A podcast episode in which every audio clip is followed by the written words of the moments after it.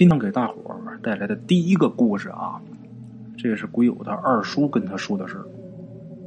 鬼友他二叔啊，之前是军人，他二叔当兵回来，跟咱们鬼友啊说这么一个故事。这个事儿发生在什么时候呢？八十年代。我这一说八十年代啊，大伙脑子里边一下就有了那个时间的这个概念啊。八十年代的时候什么什么样是吧？这人穿什么样的衣服？八十年代的时候那天是什么样的？每个时代啊，它都有每个时代的颜色。这个我不知道大伙有没有仔细的看过这个事，仔细的想过这个事。确实是这样啊，每个时代它都有每个时代不同的颜色。不信的话，你可以仔细的去回想一下自己小的时候跟现在，它是不是一样的啊？这个故事是发生在八十年代的时候，鬼友他二叔呢，那时候在边境当兵。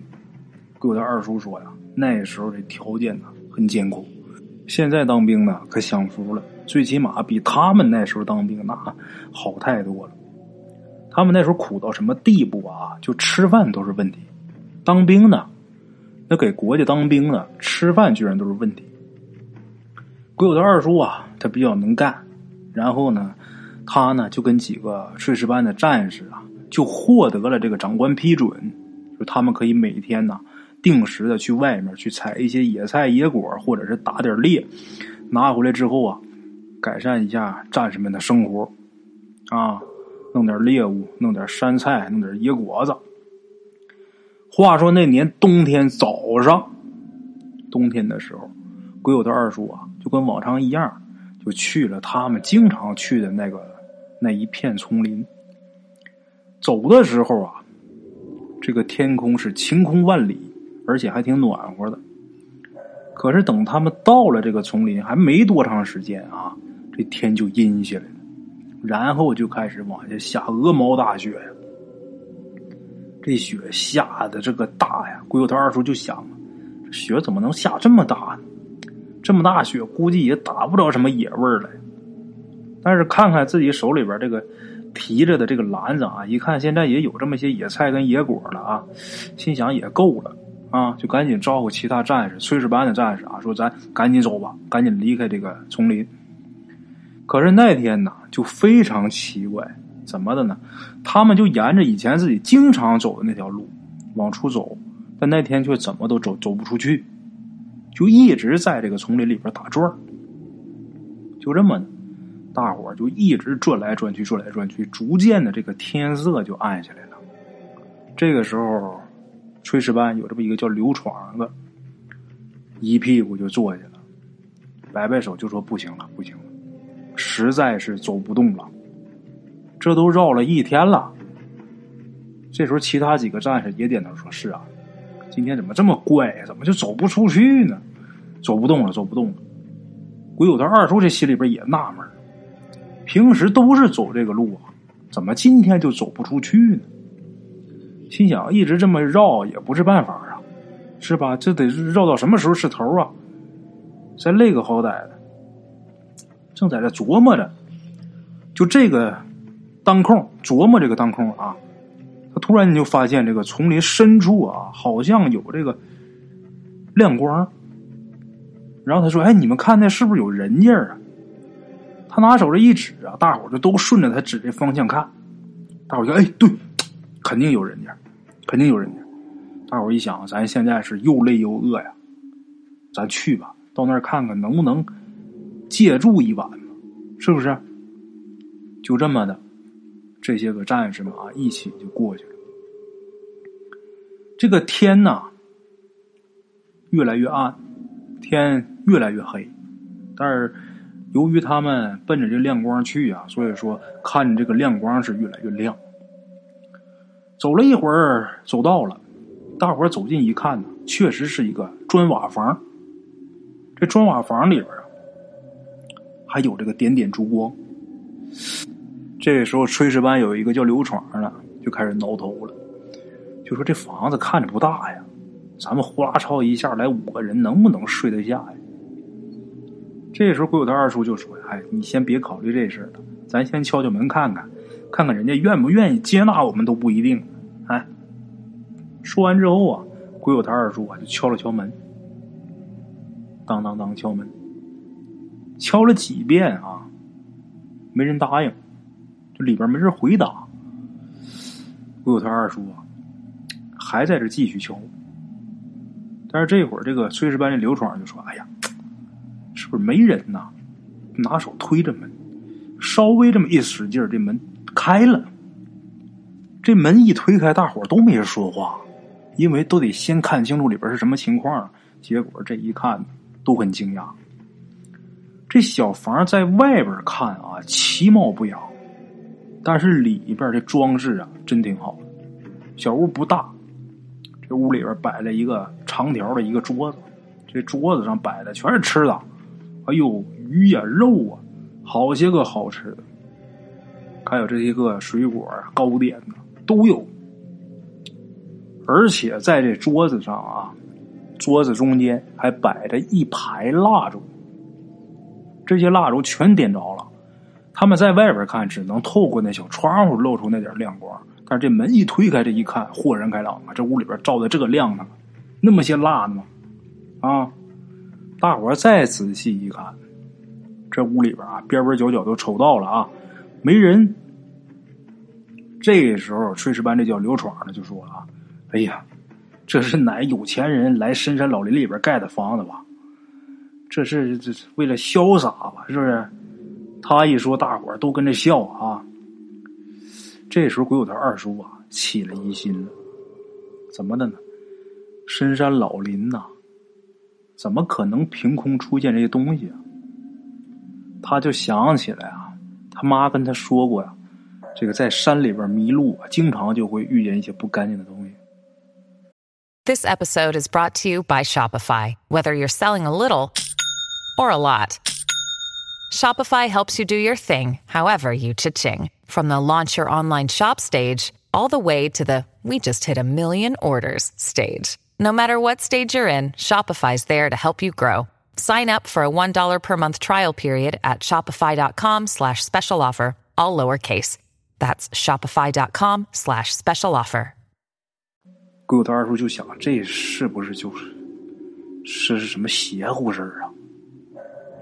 没等他继续想呢，这时候他这些个战友啊，由这个叫刘闯的带头，领着炊事班这几个战士啊， 就已经坐到这个桌子前面开吃了，然后还招呼他呢，赶紧的。他就说：“你们别着急吃啊。”这事儿不对呀！这深山老林里边怎么就凭空出现这么多东西？你们不奇怪吗？再说了啊，你们看这蜡，这蜡这是刚点着没多长时间呐，点蜡这人呢？我跟你们说啊，我曾经啊听老人说过，如果说在这个大山里边突然间遇到这种情况，这很有可能就是碰上脏东西了。他这一说啊，大伙都哈哈笑。哎呀，你说说你啊，你真行啊！你这都接受唯物主义教育这么多年了，你怎么还这么迷信呢？可能是啊，哪个大户人家啊，今天碰巧啊，他他没在，或者说他有什么事出去了。我们这真是饿不行，我们先吃吧。我们先吃，待会儿他们回来了，是不是？大不了我们给钱就得了呗。这刘闯他们啊，不以为然。但是鬼友他二叔还是很有顾虑，他可没过去吃去。那几个战士啊，那几个同志吃的是很开心，他呢就坐在这个角落吃什么呢？吃这个他们自己摘的这个野菜跟那个野果。大伙一看他这样，也没多说什么，自顾自的就吃。等吃饱喝足了，大伙还说还真不错呀，啊，这个人回来呀。可得给人家钱呐！我们在部队里边吃好长时间没吃过这么大荤腥。吃饱喝足了，大伙儿在这屋里边坐着，坐一会儿啊，就横七竖八都躺下了。那累一天了，走了一天，能不累吗？躺下就就都睡着了。他们刚躺下之后啊，外边这雪呀就停了。鬼友他二叔啊睡不着，别人都睡着，他睡不着，心里边一直不踏实。一直琢磨这事儿啊，不对劲儿。因为这屋里边啊，可没有炕什么的，就是在地上，他们都在地上啊打地铺，他就在地上翻来覆去就睡不着，不知不觉啊颠来倒去的啊，在这个躺着烙饼，就翻腾到半夜，翻腾到半夜的时候啊，这会儿有点困了，真有点困了，也真是累了。刚有这个困劲儿的时候，突然间听见外边啊有声音，就有这个脚啊嘎吱嘎吱踩雪这个声音。他就心想啊，这来东西了，可不知道来的是什么啊。他也没动，听着，再等一会儿，这门啊，吱呀呀呀呀呀，门打开了。他还是没动，眯着眼睛，他就想看看进来这是谁。当时屋里边这蜡可全吹了啊，但是外边月亮大，而且地上全是雪，这月亮光雪这一反，通亮。他眯着眼睛这一看，这心差点蹦出来。进来的是什么呀？那哪是人呐？进来的是一个站着走的，就满身长的都是鳞片呐。这么一怪物，你也说不好它是什么。这时候，鬼友的二叔还是没动，想看看啊，这东西到底是什么呀？他到底想干嘛呀？没贸然没敢动啊。这时候，就见这怪物门打开之后，环视一周，然后就把这个爪子伸出来了。他这爪子长得啊，那个上面这指甲。就跟尖刀似的，这大爪子直接就奔他身边离他最近的这么一个战士啊，这个胸口这就下去了，直接就把这战士这个胸腔给干开了，开膛破肚，然后抓出来也不知道是哪块内脏啊，也不知道是心肝肺是什么，就给抓出来了，就开始啃。可是当时那个战士就跟死了似的。就一点声都没有，按理说，那都开膛破肚了，那人能不醒吗？一点声都没有。这时候，桂友他二叔可绷不住了，吓死了。他由于一直紧张，自己啊，这枪就跟自己身边放着呢，而且是顶着火的。这会儿操起这个枪，蹦起来对这怪物啊，当当当当当就开始开枪。这怪物手里边还抓着这内脏呢，是不是？正啃着呢。这枪子弹朝他身上就招呼上来，这怪物也是懵了，这怪物也没想到，这些个子弹全打他身上了，结果这怪物啊瞬间就被他给打倒了，直接就给击倒在地。这时候他赶紧呐趁这机会就喊周围的这些战友啊，其实刚才枪响那么大声，按理说这些个战友啊都应该醒，结果没醒，他又喊喊也喊不醒，就是不醒，死睡呀。这时候再看这怪物啊，颤颤巍巍站起来了。鬼谷二叔一看不行，赶紧又打了几枪，一直到这梭子里边这子弹打了，但是这怪物他只能被打倒，他可打不死，没招了呀！鬼谷他二叔人的这个求生的本能啊，求生的欲望，夺门而逃啊！这功这功夫啊，管不了那些个战友。跑出去之后就没命的往前跑啊，也不管身后。但是他可听见身后这怪物的叫声，就叫的那声你说的是牛吧？不是，你说的是驴也不是，反正是这声音还挺刺耳的啊，挺粗的。一开始挺粗，后来挺尖，还挺刺耳。那天晚上后来发生什么了？顾有堂二叔什么都不知道。他醒过来之后啊，这时候他已经是躺在这个部队医院了。怎么回事呢？原来这连长啊，看他们没有准时回来，而且到天都黑了之后还没回来，就派人进林子里边找。结果到林子里边，光找着他了。找着他的时候，这人趴雪里边，马上就快冻不行了，人都已经冻僵了，把他给弄回去了。其他的这些战友啊，没有了，失踪了。那这人没了，部队肯定得调查，得问他这人哪儿去了。问他，他就实话实说。但是这个事儿，你怎么说？人家怎么往上面报？就说我们这好好的战士让怪物给吃了，没法说这个事。给他做这个精神鉴定，他也没有精神病。那个时候倒没有像现在这个测谎啊，反正他是一口咬定，他也没撒谎。后来部队这个领导啊，这个事儿就要求部队上就要求保密。那么说跟这些失踪的这些战士家属怎么交代，那咱就不知道了。是是说演习啊伤亡啊，或者是意外伤亡啊怎么样的，咱不知道。反正是一个一个的都给追认为烈士了。但是呢，这个事儿打他这儿，人家部队就不让说了。这个是始终是保密的。这是退伍这么些年了，现在啊，这个社会言论也相对自由了，所以说现在啊，呃，他叔叔才敢跟咱们鬼友说这个事儿，咱们大伙儿才能听着这个事儿。这事儿听着倒是挺玄乎的，但是我听这个事儿啊，还真挺有意思。这些个深山老林呐，还有这个海洋深处啊。没准真的有我们这个没有发现的未知的生物，这个都是呃有可能的。我们不能就就没见过这东西就把它就给否认了啊！好了啊，各位鬼友们，这是咱们今天的第一个故事。接下来时间，大圣接着给大伙讲啊。今天看看呃时间长短，嗯，看看再给大伙讲一个还是两个吧。先给大伙说咱们今天的第二个故事。啊，这第二个故事啊，呃，时间不长，我估摸着啊，这个故事我能说个，也就是几分钟吧。待会儿再给大伙儿讲一个，讲三个吧。咱们今天第二个故事啊，是发生在鬼友他奶奶身上的事儿。哎，这个事儿虽然说咱们鬼友没见过啊，但是鬼友听他妈妈仔细、很详细的跟他讲过，这个事儿的确是真实的，的确是真事儿。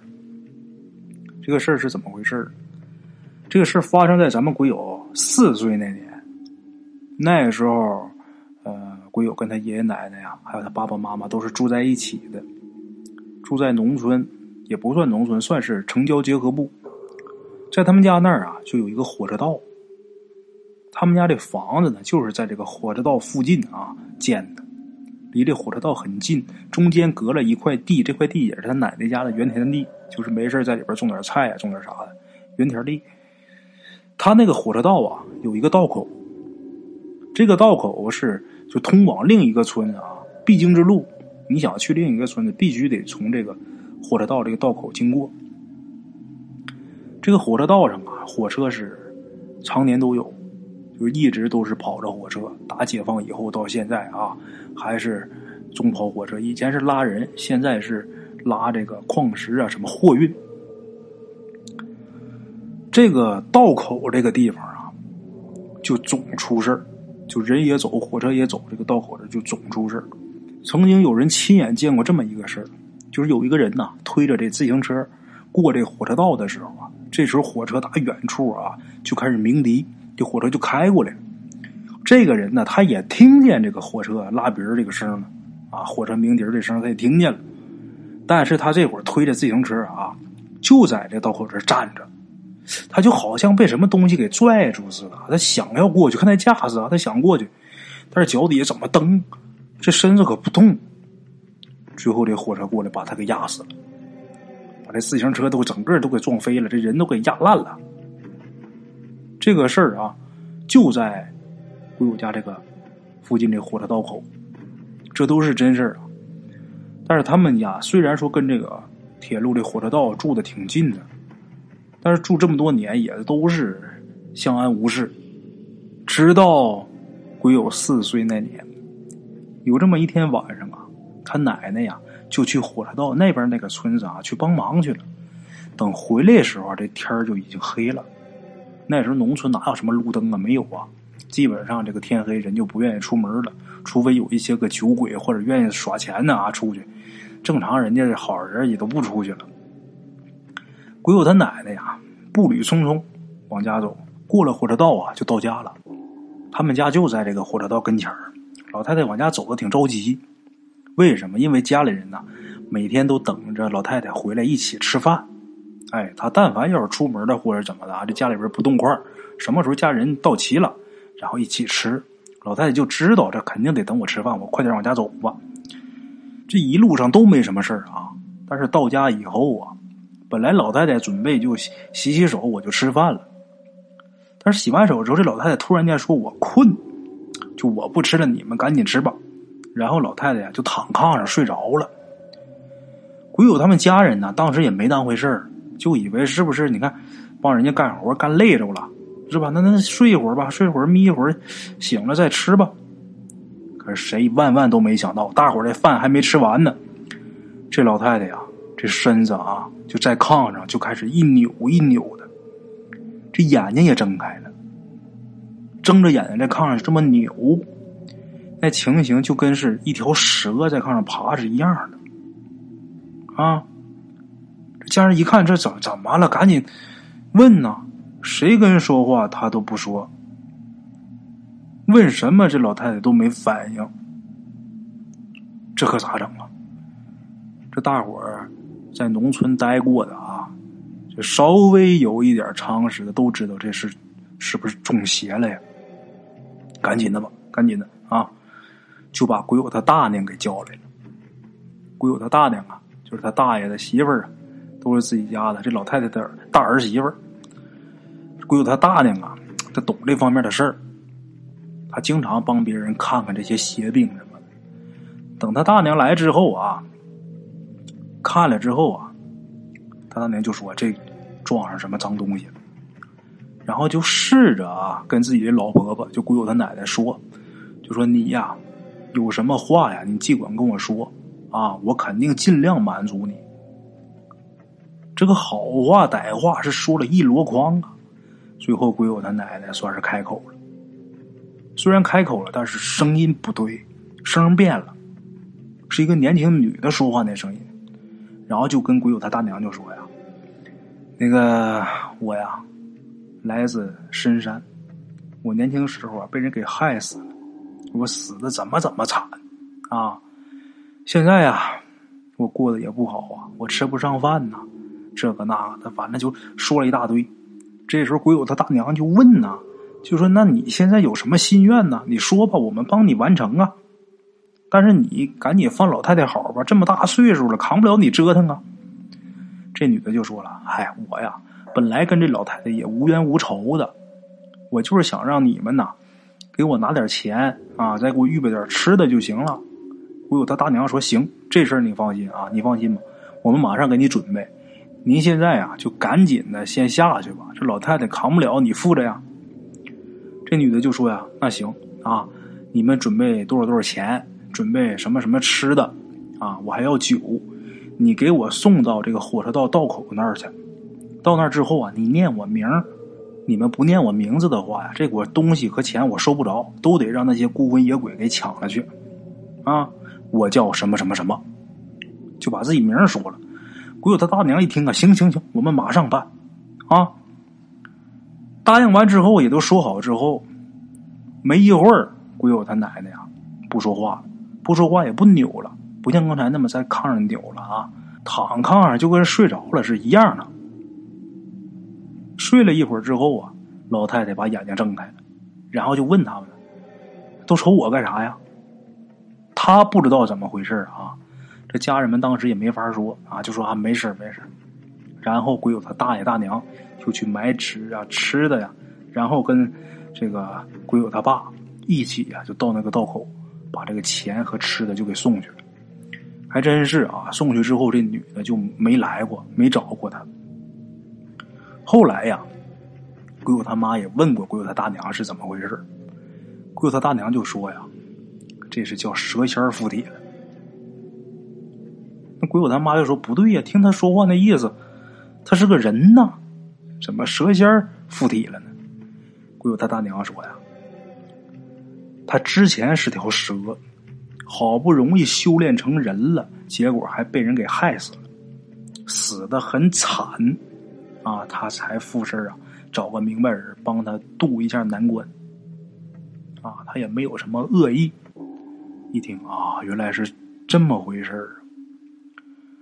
这个鬼友他大娘就说呀，就这火车道口那儿啊，有很多孤魂野鬼，经常有人在那儿出事啊，就是因为这些孤魂野鬼啊。在这个交叉路口，就这个火车道啊，和这个咱们正常走的这个路啊，很多孤魂野鬼在这儿盘踞着。怎么回事呢？有的这些个横死的呀，他想在这儿等着拉替身，他也走不了。还有一些孤魂野鬼是干嘛的呢？这个无主无魂呐，没人给烧纸，没人给送吃的、送供的，他们在这等着。有人在这烧纸或者烧香干嘛的啊？或者是上供干嘛？他们跟着捡点烙，哎，跟着抢点或者捂的，都在那儿聚着。所以说那个道口啊，总出事啊。好了啊，各位老铁们，这是咱们今天的第二个故事。这个故事有点短啊，接着大圣再给大伙说一个吧。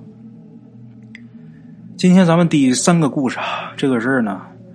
发生的年头可远了，哎，民国初年，我愿意讲民国时候的事儿，离咱们现在啊，呃，很近啊。他不像咱说什么秦朝啊，这个东西汉呐，那那就远，那就无边无际啊，没边没样儿。民国初年，有这么三个盗墓贼呀，进了龙曲山。哎，我说到这儿，大伙就知道了，哎，这是要讲盗墓啊。进山的这三个人当中啊，岁数挺大的，这个叫麻龙，麻就是麻花的那个麻呀，麻龙。这岁数小的呢叫马小龙，这是爷俩啊，当爹的叫麻龙，这个小的儿子啊叫马小龙，还有一个叫李丁的。这三个人，这叫李丁的是麻姓父子的债主子，这回来盗墓啊。也是这个李丁啊，胁迫着这个麻姓父子来的。这李丁早就听人说啊，这个靠盗墓啊能发大财，能发财，他就特别眼红。有这么一次偶然的机会啊，这李丁就听说这个龙曲山上啊隐藏着一个唐朝的一个陵墓，据说这个墓主人是一个贵妇。啊，说当时下葬的时候啊，头戴珠翠，身披霞裳，那陪葬的这个名气啊，那数不胜数啊。要是把他这墓给盗了，那下半辈子什么都不用愁了。动了心思了，也不听谁说的。这李丁啊，就跟这麻姓父子就说：“你俩呀，跟着我去挖宝贝。真要是把这宝贝给挖出来了，咱们的债一笔勾销。”而且呀，我还亏不了你们爷俩。当时啊，这麻姓父子啊，确实是穷的都揭不开锅了，没办法，只能答应。穷的揭不开锅，咱能去要饭，咱能活着。但是欠人家钱呢，人家逼债，这怎么弄？没办法，去吧。这一路上啊，这个叫李丁的，他就打着自己这如意算盘。正走着呢，进了龙曲山，这天呐，突然间就下了大雨了。这仨人啊，赶紧就躲进一个溶洞避雨。但是没想到啊，这溶洞啊，真是啊，很奇特，占地面积特别大，一孔连着一洞啊，就跟迷宫似的呀。因为好奇呀，这仨人啊，就在这个溶洞里边来回穿梭，越走越远，越走越远。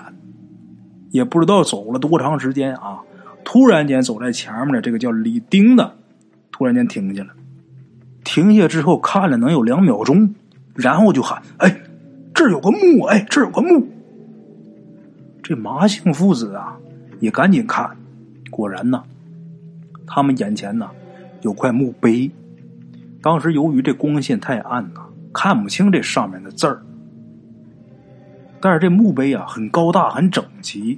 这石头啊，白中泛青，一看这碑就知道，这碑首先就不是普通的石材呀，不是普通的石料啊，这里边埋的呀，肯定是不知道哪个朝代的大官贵人呐啊！如果不是这种有钱人，不是有钱有权有势的，他哪用得起这个碑呀？这么大一块石料啊！这时候，这李丁啊，摩拳擦掌啊，就要动手，就说得了，咱也别找那什么贵妇了，这就行啊！哎，这个麻龙老汉呢，岁数大一点的，这当爹的啊，麻龙一把就把这个李丁手就给抓住了，说：“且慢，你你你你看一下，这墓周围怎么有点古怪呀？怎么乍看上去好像围一圈人呢？你等一下，等一下，这麻龙啊，就往往前往这个坟跟前靠了靠。等走到近前，拿那火把递过去一看啊，吓一跳啊！怎么回事呢？这个坟周围呀，八具尸体，而且这八具尸体啊，一律都穿着盔甲，看着就是这个古代的这个武士啊。这八具尸体是团团围坐在这个墓的四周。更奇特的是啊，这些个尸体啊，也不知道存在多少年了，居然没有烂，就好像是身体的水分都让人给抽走了似的，就好像是木乃伊。李丁这时候很兴奋呐，就说：“这地方必然是埋着达官贵人呐，否则怎么可能有八个武士甘愿为他殉葬啊？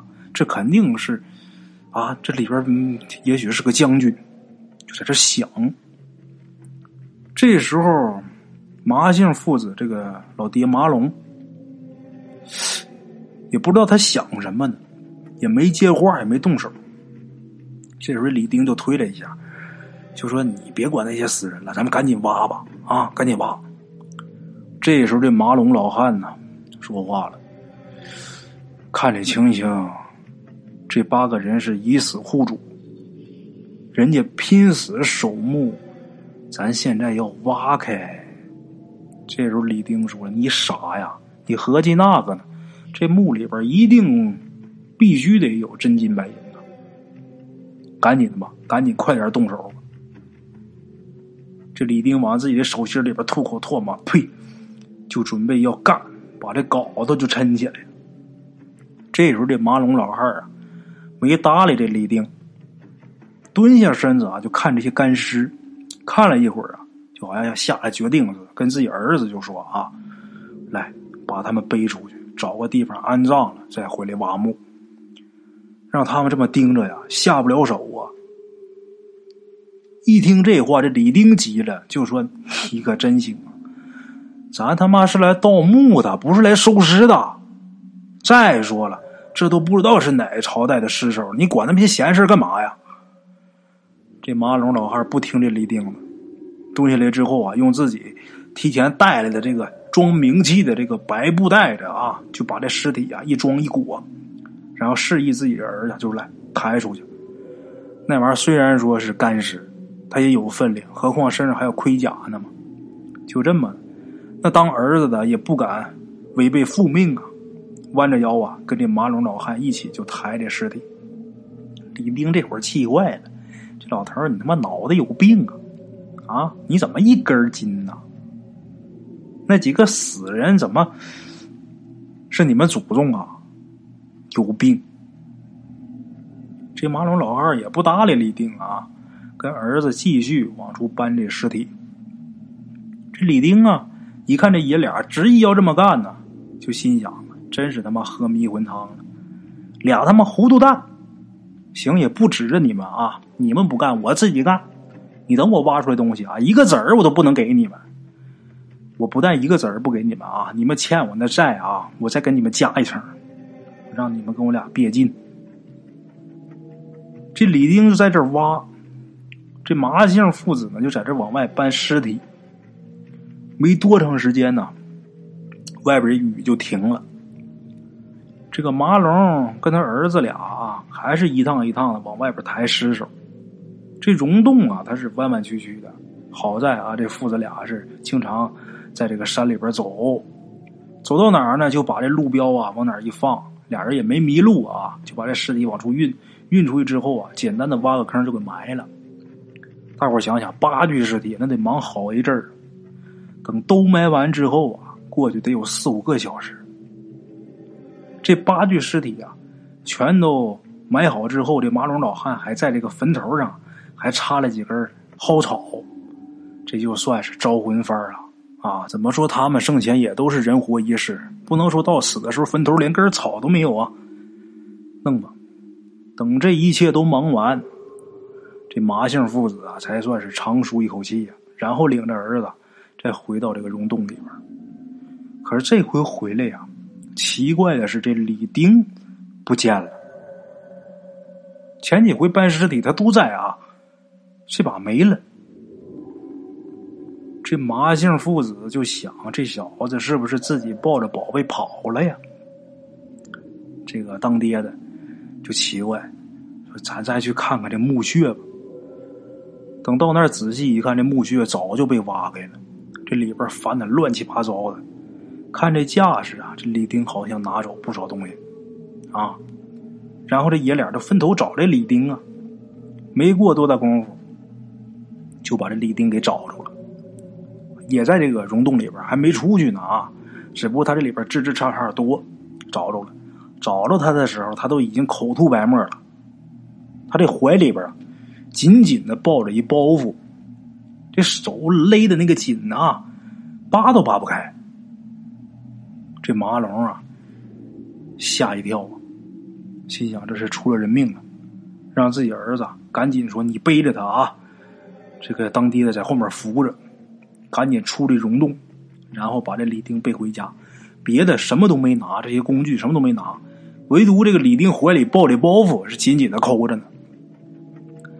等到家之后啊，赶紧把郎中叫来。郎中看看就说：“完了，这人早死了，这都硬了呀，身子都冰凉了呀，这还看看啥呀？这人死了，这李丁啊，无父无母，无妻无女，没有亲人。”这马龙跟马小龙这爷俩啊，得了，那谁让这死咱跟前的呢？给他埋了吧，啊，也没钱买棺材，就挖一坑，上面拿草编一席子，给这李丁盖上，给他埋上了。那他没亲人，他跟李丁这债那可就一笔勾销了。等埋完这李丁之后啊，这个麻氏这爷俩啊。才想起来，这李丁抱着那个包，那包袱。回去之后，把这包袱打开一看，里边是什么呢？就能有巴掌那么大吧，不大。那么一个镶金龙纹的青铜鼎。哎呦，这可是好东西啊！虽然说不懂吧，但是一看这就不是凡物啊。最后找着行家一看呢，人家行家可说了不得了。这是明朝皇帝啊，对当时的就当朝立功的这将领的赏赐。从这顶上的这铭文呐，这个字儿来看呢，这墓主人呐曾经跟戚继光一起抗过倭寇，而且立下了屡屡战功。而且这个皇帝啊，不但是赏了鼎，对跟随他左右的八名武士也各有封赏。就这么的，麻姓父子。把这个鼎卖了之后啊，这下算是平地一声雷，陡然而富啊，那是发了大财了。之后也没干过别的啊，也没有去盗过墓。但是他们不知道这李丁啊为什么死的。但是这个马龙老爷子他始终相信，他自己跟自己儿子俩没他俩没死，这李丁死了，是因为他们爷俩啊把那些尸首给埋了，所以说才有了善报。他俩也没盗墓，刨墓的这个事儿是李丁干的。后来这个马龙老爷子活到九十八岁，九十八岁人才死，那时候就已经新中国成立以后了。临终前呐，这马龙老爷子还拉着自己儿孙这手就说呀：“你们一辈子都得记着啊，包括啊，你们以后再有孩子，你们得告诉他们，不管是这世界怎么变，这个朝代啊怎么变更。”你们记住了，善恶有报，毫厘不差呀！啊，好了啊，各位老铁们，这是咱们今天的三个故事啊。当然，最后一个故事其实后边还有后文什么后文呢？这个老爷子就是马龙老爷子，他的一个曾孙，后来读了大学，学的是考古专业。因为从小啊就听家里边这个老人呐讲这个马龙老爷子盗墓这个事儿，所以说呀，他学了考古之后啊，就对这个事很好奇，然后自己啊也是到处去找这个线索。后来经过自己几次长途跋涉呀，还真就找到这个马龙老老爷子啊，当年到的那个溶洞。等进去之前呢，他都是准备好了这个蜡呀、防毒面具呀，还有这个刀具啊，就户外这些东西啊，还有氧气。这蜡是干嘛的呢？就是测氧的。一旦这洞里边的氧气不足，自自己赶紧把带这个背这氧气啊，赶紧用上顶上，还带着防毒面具。这个防毒面具啊，是为了隔离毒气的；这些个刀具什么的，是为了防这个蛇虫鼠蚁的。在他看来啊，自己曾祖扛着铁锹，冒冒失失的就敢来这儿挖墓，那简直就是送死啊！经过考察之后啊，他的这个曾孙。啊，得知这溶洞啊常年不通风，里边累积了很多无色无味的这个毒气。这个毒气人，你要是吸多了的话，那肯定就会中毒的。那个李丁啊，他极有可能就是死于这种毒气。马龙父子呢，他们因为来来回回的抬尸首，不停的进进出出，反倒是安然无恙。这是他这个曾孙呐得出的结论。虽然说从这个科学角度啊能解释这个事儿，但是麻家后代一直都倾向于相信他们老祖宗说这个话，哪句话呢？善恶有报，毫厘不差。啊，好了，各位鬼友，今天这三个故事啊，就算给大家说完了啊。接下来呢，该给大伙儿说风水知识了。嗯这各位老铁们留言呐，说想听这个怎么防小人的，这个就跟风水方面啊，这个关系就不太大了。还有说想听这个家里边怎么布置的啊，这倒是挺靠谱。昨天对，还有听众留言，就说昨天讲那故事，那哑巴怎么就说话了呢？那哑巴怎么还能说话呢？在这儿啊，得给大伙解释一下，昨天咱们故事里那个哑巴，他不是真哑巴，就是不爱说话。大伙儿他看他那样啊，也不乐意说话，就管他叫哑巴，给他起了一外号。昨天咱这故事里边也都说清楚了，估计老铁呀也没认真听。那么咱们今天说点什么呢？有这么一位鬼友啊，他微信上问我，说大圣这个过去是坟的地方，现在盖起这个楼房了，那这楼房住着好不好啊？咱们今天就来说说这个吧。啊，现在咱们这个城市发展这个速度是相当快了，就昔日都是荒山野岭的。慢慢慢慢的，都成了这个繁华都市了。有很多朋友啊，都亲眼目睹了这种变化。那么有这么一个问题，大伙儿就比较困惑了，就说以前那都是荒山野岭的，很多地方都已经都是坟地啊，都埋人了呀。你看现在把这坟都平了，这个地方又盖上楼了，这房子要住上，那那得多大影响呢？是吧？接下来大圣啊，就从这个风水理念上给大伙儿讲解一下啊，给大伙儿说一下这个事儿。第一呀，这个阳宅风水和阴宅风水啊，都是讲究一个藏风聚气。理论上啊，他们是有相通之处的。好的这个阴宅基地啊，这个好的风水穴，阴宅风水穴，如果在这个地方安排阳宅，往往同样这个地方也是一个好地方。不同的就是什么呢？就是人气。如果说这个地方没有人气，人很少，特别安静，那么这地方就适合建阴宅。相反啊，如果这个地方人特别多，人气特别旺，那么阴宅就失去优势了，反而不好了。人气旺，又在这儿盖上楼房了，人越多人气越旺，那么在这儿住就好了。同样是一块地啊。第二，咱们现在这个活人呐，抢占死人位置这个事儿啊很多，随着时代发展呢，这也是很正常的事儿。如果对这个故去先人存有这个敬畏之心，他们也不会伤害你们。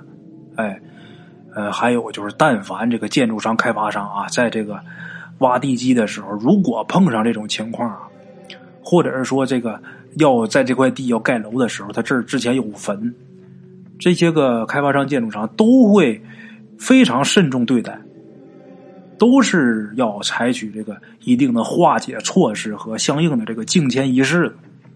所以说，这个大伙不用担心。第三呢，这个阴阳是可以互相转化的。如果说没有人气的这个地方，这个阴就占了优势了。人多人气旺，这个就会聚集生气，生气旺，什么阴气灵体呀，都是很惧怕的，都得给生灵让道。